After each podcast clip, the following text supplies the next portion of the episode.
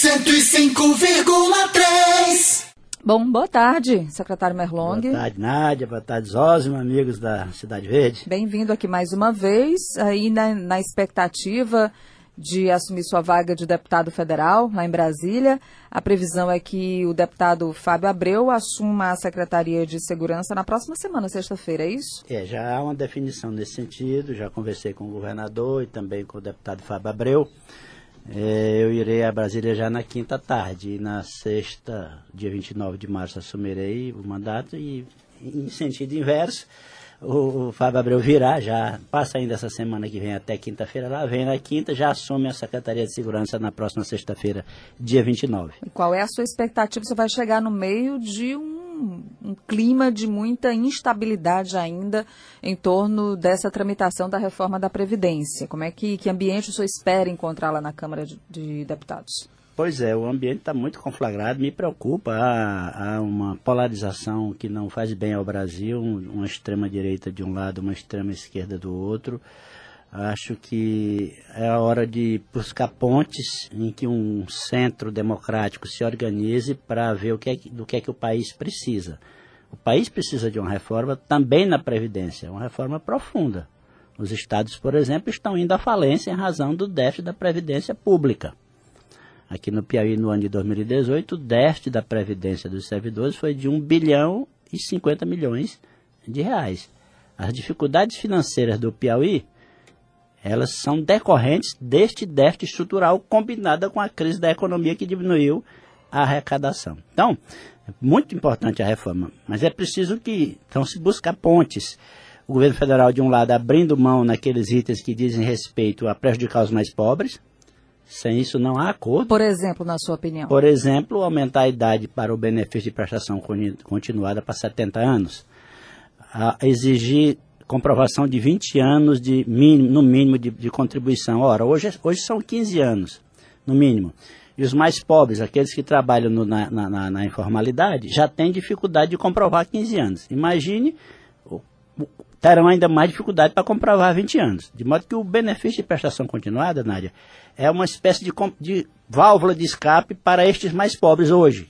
Quem chega aos 65 anos de idade e não consegue comprovar 15 anos é, de contribuição na Previdência recorre ao BPC, ao benefício de prestação continuada, um salário mínimo. Agora querem aumentar para 70 anos e ainda exigir 20 anos. Com isso, nós teremos uma, uma, um número maior de pessoas sem conseguir comprovar. E baixar também, não é? O valor, acho que Baixar, baixar o valor, no caso aí, baixando a idade também. Né? A partir de 60 anos, teria acesso a, a cerca de 400 reais. Então, nós queremos aqui manter o benefício de prestação continuada como uma política de segurança social não é para sair da contribuição previdenciária, é política de segurança social. Um país que tem a economia do tamanho do Brasil não pode deixar de assumir como compromisso seu dar pelo menos um salário mínimo para quem chega na velhice em situação de pobreza, de grande pobreza. Então, na sua opinião, seria desvincular da contribuição previdenciária e que o governo assumisse essa conta à parte? Como parte da, do, do sistema de segurança social. Já arrecada para isso, né? Já arrecada, inclusive, para isso. Onde é que tem o déficit? Na Previdência na previdência do setor público, principalmente.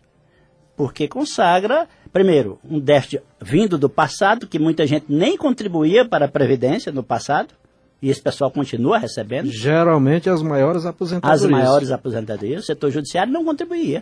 O Poder Judiciário não contribuía para a Previdência. A área militar não contribuía. A área militar tinha direito de passar indefinidamente as pensões e os benefícios por gerações.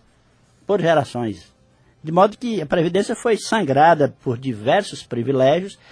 Ele, o governo precisa cortar os privilégios de um lado e garantir o básico para os mais pobres. Se fizer isso, terá o meu voto e acredito que terá o voto do PT. Mas não é muito fácil não, esse, esse equilíbrio aí. É não. Você acha que a proposta que Chega esse ponto de equilíbrio... E, e todo o governo tentou fazer isso. Do Fernando Henrique para cá, o Lula tentou, avançou no que pôde, a presidente Dilma tentou também. E, e quais são as perspectivas? O, o, presidente Temer não, não bateu nem o centro mas é. quis, mas não conseguiu é. nem iniciar. É fato, você está dizendo. Muita coisa já mudou na Previdência, comparando com o que era antes Exato. do Fernando Henrique Cardoso. Gente, teve, te, tinha gente que se aposentava com menos de 40 anos de idade. O presidente foi um deles, o Fernando Henrique. e o atual também. Só é. que pelo, por um outro instituto. Ele se afastou para ser candidato, né? É. Então se aposentou com 33 anos de idade, com salário de capitão. De capitão é, não está certo do, isso, né? Ah, pois é. Não está é. certo. Então, é, ela já incorporou muitas mudanças. Ela já incorporou muitas mudanças em todos os aspectos. Hoje aqui no Piauí, por exemplo, qualquer novo servidor que assuma, já do primeiro dia já vai estar sabendo que não vai mais se aposentar com salário integral. Que ele vai ter o básico, que é o máximo da, do regime geral, que é o teto né? da Previdência, 5.800 hoje, aproximadamente. E a partir daí ele vai ter que ir para uma previdência complementar, como já acontece na iniciativa privada. Isso, isso, isto já foi feito. Agora, qual é o problema dos estados, Osmo Nádia? É que tem um déficit acumulado desse passado em que não se contribuía, em que a previdência era um, um instrumento de consagração de privilégios. E nem havia essa preocupação do governo também com esse problema que achou que o amanhã não ia chegar nunca. Mas não ia chegar. Então, como, qual é a situação dos estados? No caso do PI, concretamente, esse ano foi um bilhão, esse ano passado foi um bilhão e cinquenta, esse ano vai dar um e duzentos aproximadamente, o déficit. Aí vai crescer um pouco mais, até 2023 ela ainda cresce. Aí estabiliza nesse valor alto de mais de um bilhão de déficit, só começa a cair a partir de 2030. 2030, 2031. Então a questão, além de enfrentar o futuro, que o governo federal não fez ainda o que nós já fizemos aqui, por exemplo, nós aumentamos a contribuição do servidor para 14%, não foi? Foi. Tivemos que, sofremos um desgaste por isso, mas fizemos. O governo federal nem isso conseguiu fazer ainda. Mas além de fazer a, a mudança do regime, em termos de aumentar a idade, aumentar a contribuição, reduzir privilégio, garantir o básico para todo mundo, é preciso enfrentar o, esse déficit do passado sob pena dos estados falirem. Do ponto de vista político, o senhor começou a entrevista dizendo que essa polarização é muito ruim, é extrema esquerda, extrema direita. Então, é, por exemplo, a oposição, ela não vai ser oposição por ser oposição, vai estudar detalhadamente a reforma da Previdência, sabendo que a reforma precisa passar, precisa ser, é, é importante para o Brasil para equilibrar as contas futuras e, a partir daí, tentar, de alguma forma, encontrar uma solução, um diálogo para aprovação, deputado? Nádia, no jogo parlamentar, se houver só jogo de cena, as posições se radicalizam. É preciso ter gestos concretos, de parte a parte. A esquerda precisa aumentar, precisa concordar com o aumento de idade de, contribu de contribuição para se aposentar, precisa concordar com isso. Né? Mas claro que preservando certos aspectos, por exemplo, o, o trabalhador rural não pode aumentar a idade dele na mesma proporção que o servidor público. Essas coisas têm que ser diferenciadas. É, de outro lado, o governo federal tem que aceitar é, impor sacrifícios àqueles que já não têm mais o que dar a ninguém. No caso, que é o caso do trabalhador rural, que é o caso do pessoal da, da, da área. E da, mexer nos privilégios também. E mexer efetivamente nos privilégios. Eu ainda não analisei em relação aos militares para saber, tem gente dizendo que o governo foi, foi muito cordeiro com os militares. Eu não analisei. Não, não, pode chegar também arrebentando lá também. Não, é, aí. Tem que ser. Já está mal no Congresso. Se é. ficar muito mal com os militares aí. Exatamente. Tem um aspecto político, né, Jorge? Mas... Agora ninguém quer assumir nem a relatoria da comissão especial, nem da CCJ, todo mundo querendo tirar o corpo de de banda para não assumir com medo de desgaste, de alguns desgastes políticos? Nesse ponto, a responsabilidade é do governo.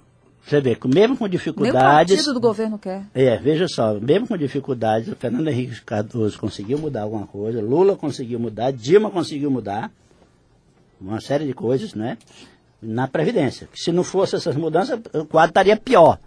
O, o, governo Bolsonaro precisa ter uma coordenação política, Nádia, capaz de dialogar com a Câmara e com o Senado. Essa história de líder de governo ir para para a mídia, dar é, entrevistas bombásticas, tentando marcar posição frente ao que está correndo nas mídias sociais, não ajuda a construir consensos dentro do Congresso Nacional.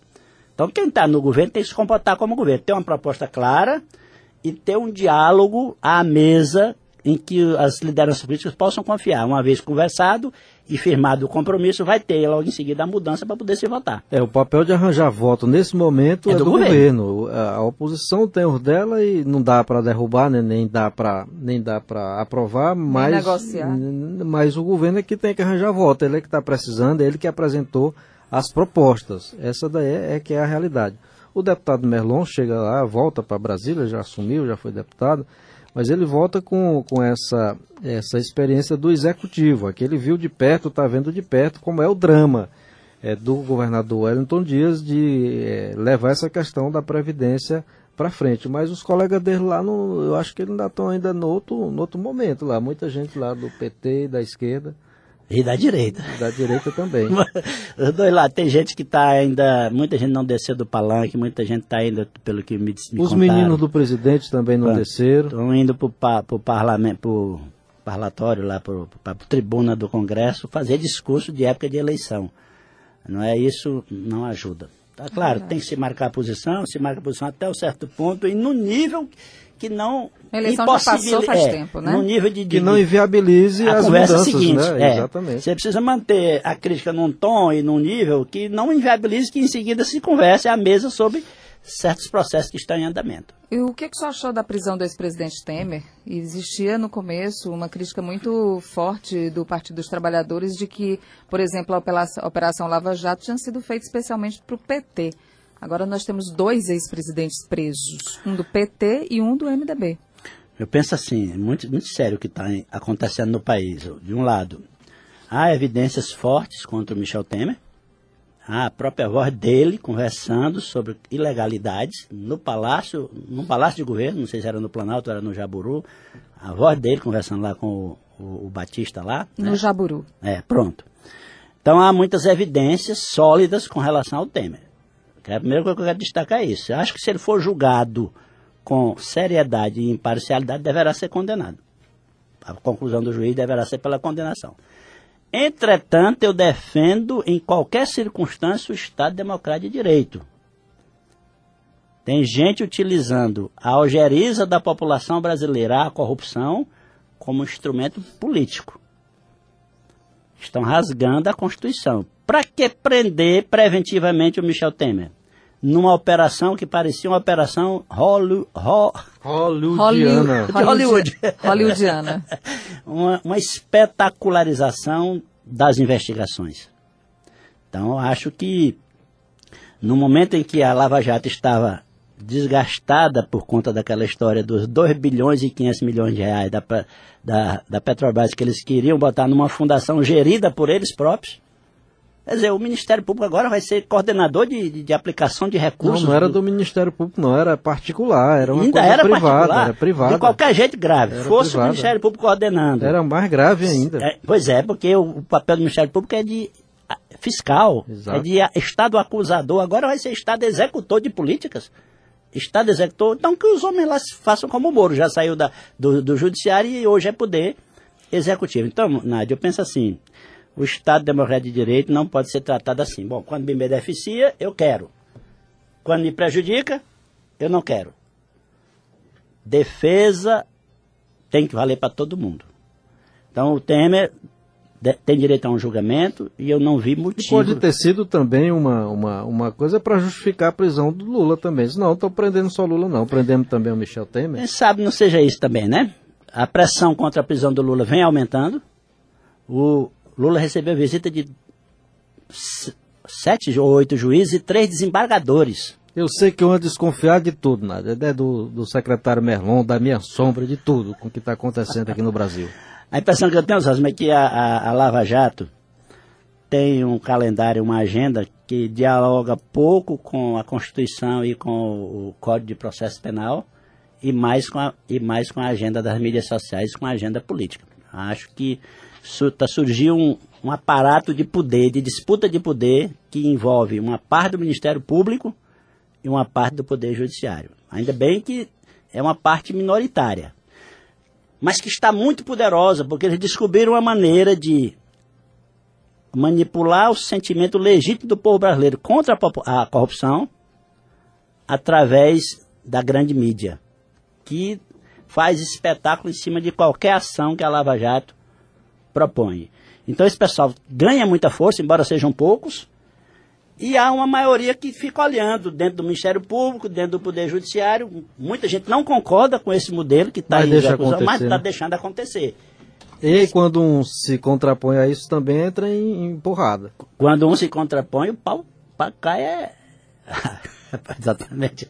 As críticas são pesadas, às vezes até com ameaças, né? São. Às vezes com ameaças pessoais. Então é muito Para ter uma ideia, o ministro está vindo aqui, chegando hoje aqui, o ministro Gilmar Mendes, que é uma figura que, que de- desmancha muito do, do, do que, que esse grupo faz, está chegando hoje aqui debaixo de segurança total, porque não pode se expor. Não pode se expor porque a, a reação, as decisões deles são grandes. Gente que nunca pegou uma Constituição, nunca abriu, sendo jurista, que é só o que tem na rede social. Você acha que a Lava Jato devia acabar? Eu acho que o combate à corrupção tem que continuar, tem que ser fortalecido para e passo à preservação do Estado Democrático de Direito. Então, um juiz sério, um promotor sério, não precisa desobedecer a lei para combater a corrupção. Lula nunca precisou ser conduzido coercitivamente, que ele nunca se recusou a comparecer a nenhuma audiência para a qual foi, ser- para a qual foi convocado. Fizeram aquele espetáculo da condução coer- coercitiva no momento estratégico do processo político naquele momento. Eu nunca ouvi falar também que o Michel Temer tenha se recusado a, a comparecer a qualquer investigação para a qual foi, a qualquer audiência para a qual foi convocado. E, no entanto, fizeram aquele espetáculo de buscar lá em São Paulo, lá para o Rio de Janeiro, blá, blá, blá. Então, não é acabar com a Lava Jato. Não é razoável o que está acontecendo. Singila, é, é, limitá-la à lei.